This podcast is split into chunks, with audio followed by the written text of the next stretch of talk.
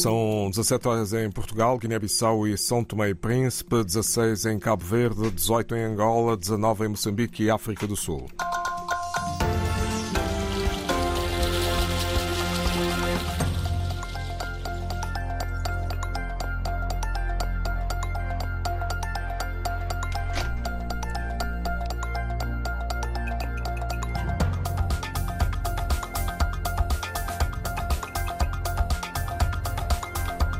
É o jornal RDP África. Vamos conhecer os títulos da atualidade com António Simões.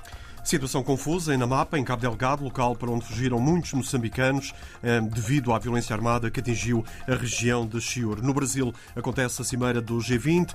A nova marca turística de Cabo Verde está a gerar polémica. Toda a informação ao pormenor já a seguir.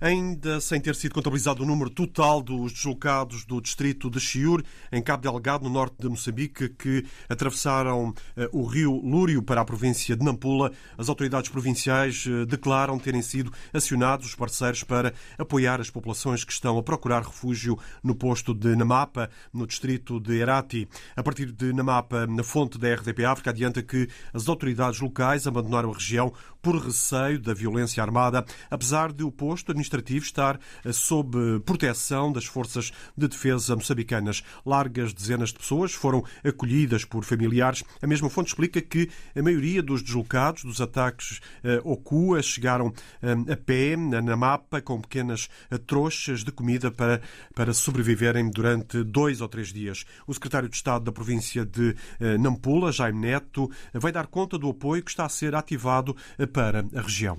Acionamos uh, o Instituto Nacional não é, de Gestão de Desastres para poder encontrar uh, mecanismo de abrir um centro não é, de uh, trânsito para podermos acolher as pessoas. E neste momento há um trabalho que está sendo feito para acolhermos não é, essas pessoas. E já acionamos todo o mecanismo de apoio, incluindo os nossos parceiros. PMA já está acionada, não é? A Organização Internacional de Migração também está a trabalhar no terreno e outras organizações também estão a trabalhar. A RTP África que hum, quem hum, em Namapa hum, a população receia que os, que os ataques de Cabo Delgado podem chegar a Nampula. Uma parte dos habitantes fugiu eh, para a capital da província. Muitos dos que ficaram não estão a dormir eh, durante a noite na vila, a qual, à qual só regressam de dia. Jaime Neto afirma que a região é segura. Dos dados que estamos a receber das Forças de Defesa e Segurança, ainda não há momento, não é momento de alarme, porque estão a, a trabalhar, estão lá e está-se a fazer um trabalho de mobilização para que as pessoas possam manter-se nos lugares onde estão, não é? E evitarem correr, porque uh, vai correr para onde, não é? E se for a ver, por exemplo, para ver que não é uma questão de alarme profundo, as pessoas estão a sair com suas trouxas não é? Significa que é o medo que está nas pessoas, não é? E querem rapidamente encontrar um refúgio para poder coisa.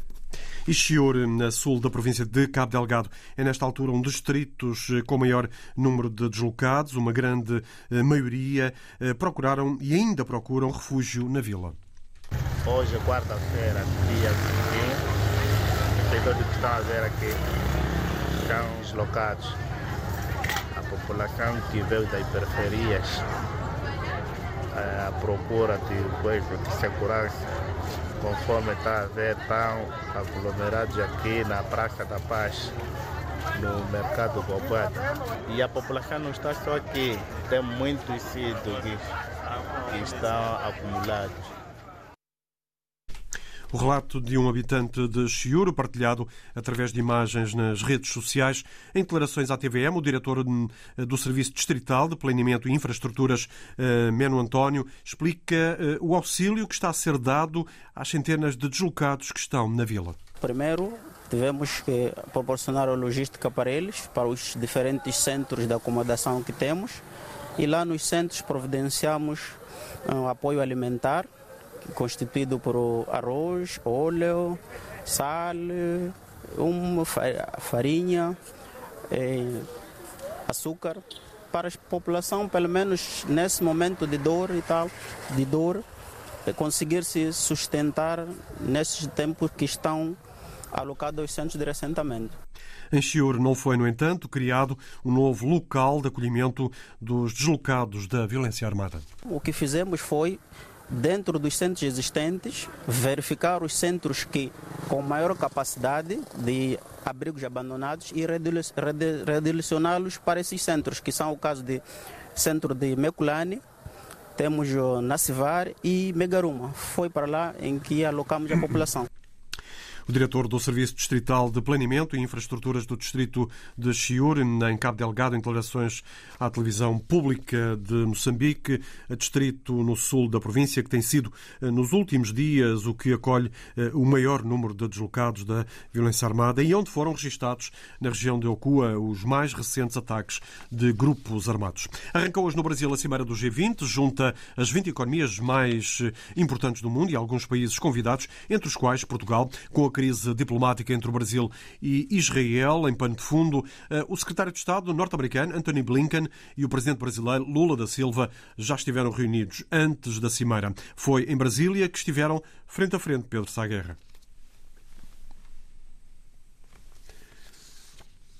É um som que vamos eh, tentar eh, recuperar eh, nesta edição. Neste momento não é possível ouvir o correspondente Pedro Saguerra aqui com as últimas do encontro entre, entre Lula e Blinken.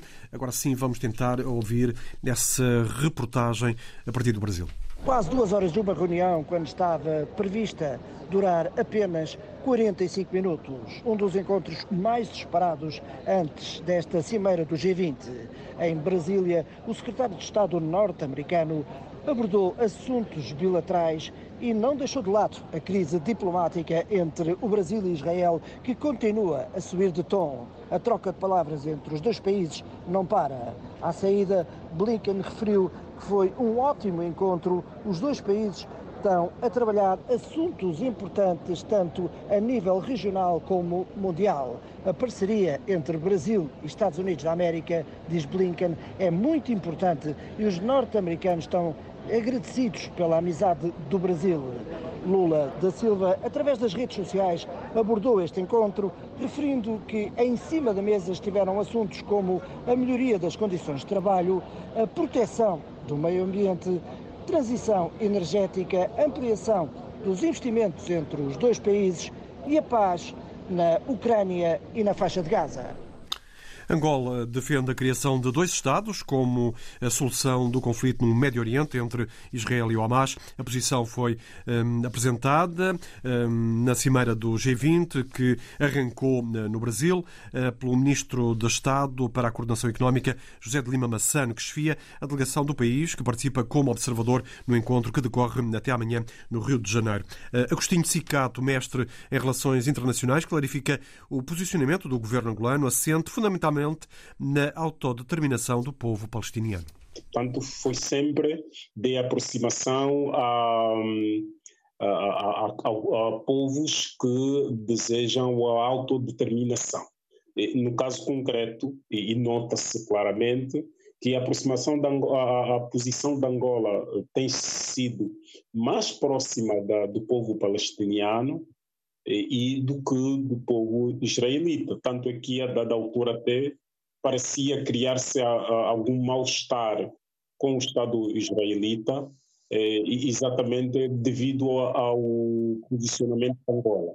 Portanto, Angola sempre defendeu a não ingerência dos, nos assuntos internos dos outros Estados, a não invasão aos outros Estados e, fundamentalmente, a autodeterminação dos povos e a Palestina neste eh, capítulo, portanto, está, está eh, tem exatamente o direito à autodeterminação e Angola mostrou-se sempre favorável à criação de 12 Estados.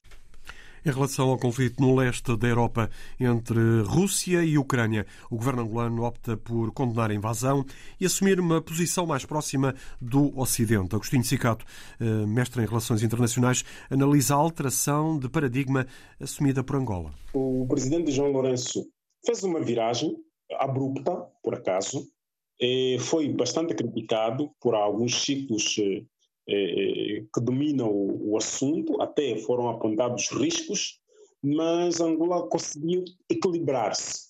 Portanto, não criar, eh, não, não criar conflitos com um e nem outro, porque também é claramente com a visita que o presidente João Lourenço fez aos, aos Estados Unidos, demonstrou-se claramente que agora Angola está mais virada para, para os Estados Unidos do que para a Rússia. E, portanto, em relação à Ucrânia, Angola tem estado sempre nesta posição de um Estado eh, um tanto quanto neutro, apesar de que o seu comportamento, eh, o, o, o seu passado histórico não lhe permite tanto estar nessa posição, mas tem encontrado algum equilíbrio para não ferir os interesses dos dois lados.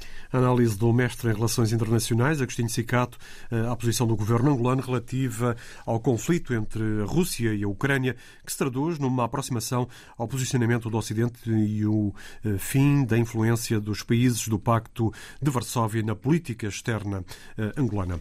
O grupo parlamentar do PAICV pediu hoje explicações ao Primeiro-Ministro sobre a nova marca turística de Cabo Verde, apresentada na última sexta-feira numa cerimónia oficial na Cidade Velha. Segundo o deputado do meu partido de oposição, Demis Almeida, eh, o logotipo apresentado aos cabo-verdianos eh, com pompa e circunstância, afinal não passa de plágio. Um coraçãozinho muito colorido, que no entanto se descobriu que se trata de um plágio, de um logotipo que existe há mais de sete anos.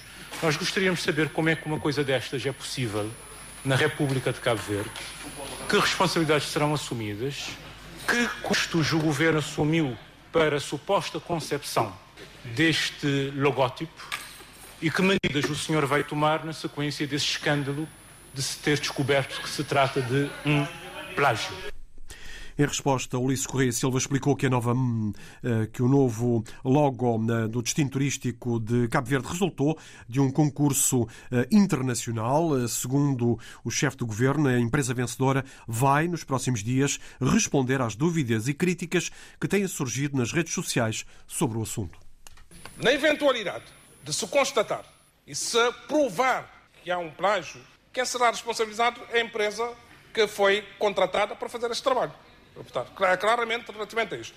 Portanto, é aguardar, até porque há indicação de que vão fazer o registro da, o registro da marca para podermos tirar eh, todas as girações relativamente a esta matéria. Portanto, tranquilo. Portanto, eu não sou design, Ministro do Turismo também não é design, ninguém no governo tem essa capacidade, essa competência, nós estejamos à vontade relativamente a isso. Explicações do chefe do governo cabo-verdiano sobre o processo que levou à escolha de uma nova marca para a promoção do destino turístico do arquipélago são declarações do Ulisses Correia Silva esta tarde no Parlamento durante o debate mensal sobre a boa governação.